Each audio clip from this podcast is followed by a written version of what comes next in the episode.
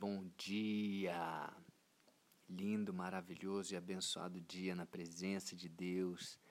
Estamos no dia 412 do projeto Bíblia para Iniciantes, livro de Gálatas, capítulo 2, segunda metade agora. Vamos lá, a partir do versículo 11 até o final, versículo 21. Amém? Bom, é... diz assim: Porém, quando Pedro veio para Antioquia da Síria, eu fiquei contra ele. Paulo falando. Eu fiquei contra ele em público, porque ele estava completamente errado. Olha só, Pedro, né, que Jesus falou sobre ti construirei a igreja, né? Pedro, tu és pedra. Bom, este Pedro estava agindo errado e eu vou chegar lá o porquê. Por que, que Pedro estava agindo errado? Versículo 12: De fato, antes de chegarem ali alguns homens mandados por Tiago, Pedro tomava refeições com os irmãos não judeus. Olha só, Pedro é, estava ali com os irmãos não judeus, os cristãos, né, que não haviam se circuncidado, porque Paulo já, já havia orientado eles em relação a isso e a igreja tinha concordado. Mas, olha que aqui, continuando, mas depois que aqueles homens chegaram, né, homens de influência né, do, do cristianismo daquela época, depois que aqueles homens chegaram, ele não queria mais tomar refeições com os não-judeus, porque tinha medo dos que eram a favor de circuncidar os não-judeus. Ainda existiam as pessoas que estavam ali querendo implantar essa necessidade de que os não-judeus, os gentios, deveriam ser circuncidados para receber né, a Cristo, para participar da igreja primitiva. Olha só. Então, o que, que acontece? Por que, que Pedro pisou na bola. Por que, que Pedro estava errado? Pedro, já sabendo da, do que Deus pensava através de Paulo, através de Paulo já ter falado, né, já ter sido debatido essa questão, mas ele ainda estava o quê? Com medo da opinião dos outros.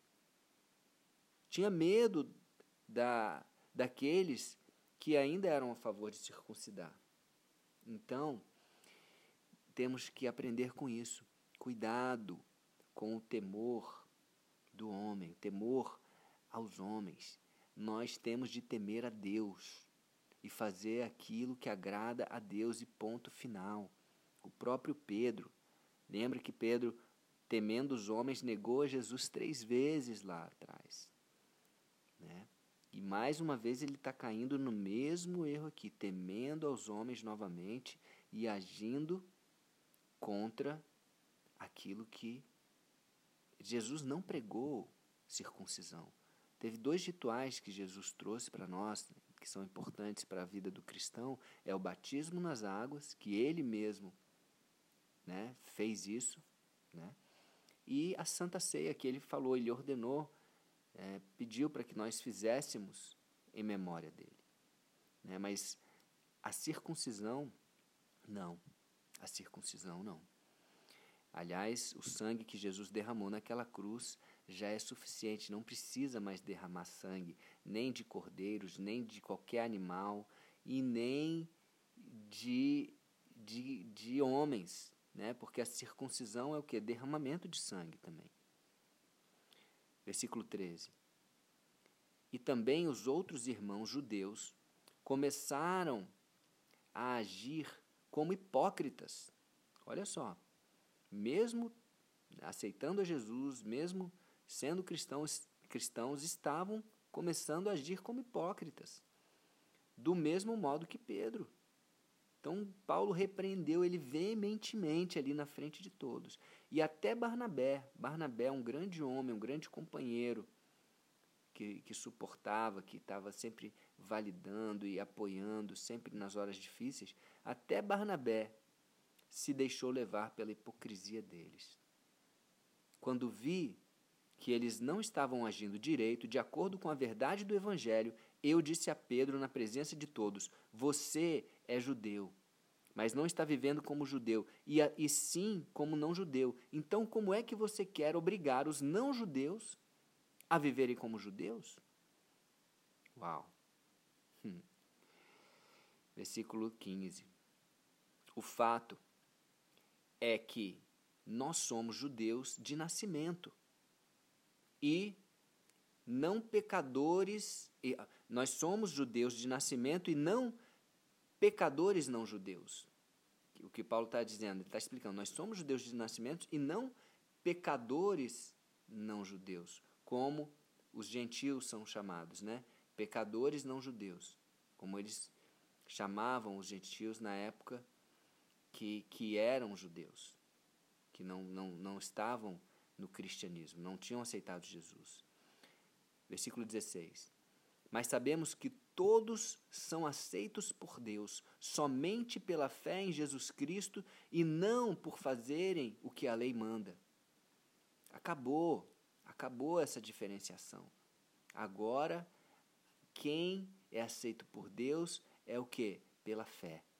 Pela fé em quê? Em Jesus Cristo. Ponto final. Assim, nós também temos crido em Jesus Cristo a fim de sermos aceitos por Deus pela nossa fé em Cristo e não por fazermos o que a lei manda. Tá? Então, é, é, mudou, as, as coisas mudaram. Na verdade, ok, a lei, é, você obedecer os mandamentos é uma consequência e não uma, uma, um pré-requisito para ser aceito por Deus. Entende? O pré-requisito agora é aceitar Jesus, ter a fé em Jesus. Amém? Então a nossa fé em Cristo. Pois ninguém é aceito por Deus por fazer o que a lei manda. Versículo 17. Ao procurarmos ser aceitos por Deus, por estarmos unidos com Cristo, fica claro que somos pecadores, como os não-judeus. Mas será que isso quer dizer que Cristo trabalha em favor do pecado? Então, ele, Paulo, judeu, falando para Pedro, judeu, vou, vou repetir aqui para ficar bem claro. Eles, judeus, falando, ao procurarmos sermos aceitos por Deus, está, está, por estarmos unidos com Cristo, fica claro que somos pecadores, assim como os não-judeus. Mas será que isso quer dizer que Cristo trabalha em favor do pecado? Claro que não. Claro que não. E ele continua: Se eu, depois de ter destruído a lei, começar a construí-la de novo, como meio de ser aceito por Deus, aí sim fica mais claro ainda, né? fica claro que eu havia realmente quebrado a lei. E a lei, ela vem também para mostrar isso, porque ninguém cumpriu todos todas as vírgulas da lei, a não ser Jesus. Ele foi o único que cumpriu e por isso sem pecado, sem, sem mácula, morreu naquela cruz como Cordeiro Santo. Versículo 19. Pois, quanto à lei, estou morto, morto pela própria lei, a fim de viver para Deus. Eu fui morto com Cristo na cruz. Então, Cristo morreu por nós e nós, na verdade, morremos ali com Cristo naquela cruz. Quem morre? O velho homem. O velho homem morre ali. Versículo 20. Assim, já não sou eu quem vive, mas Cristo é quem vive em mim. Amém? Vamos repetir isso? Olha que coisa linda. Já não sou eu quem vive, mas Cristo é quem vive em mim. Dá vontade de ficar repetindo isso. Cristo vive em mim. Cristo vive. Tem até uma música, né? Cristo vive em mim. Aleluia.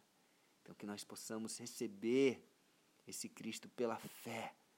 E é pela fé receber é, esse favor imerecido da salvação para mim e para você, da justificação dos nossos pecados.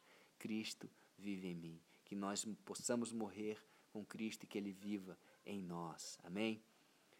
E continuando, e esta vida que vivo agora, eu a vivo pela fé no Filho de Deus, em Cristo, que me amou e se deu a si mesmo por mim naquela cruz. Versículo 21, fechando aqui. E eu me recuso a rejeitar a graça de Deus. O que é a graça? Favor imerecido. Eu me recuso a rejeitar esse favor de Deus, essa graça.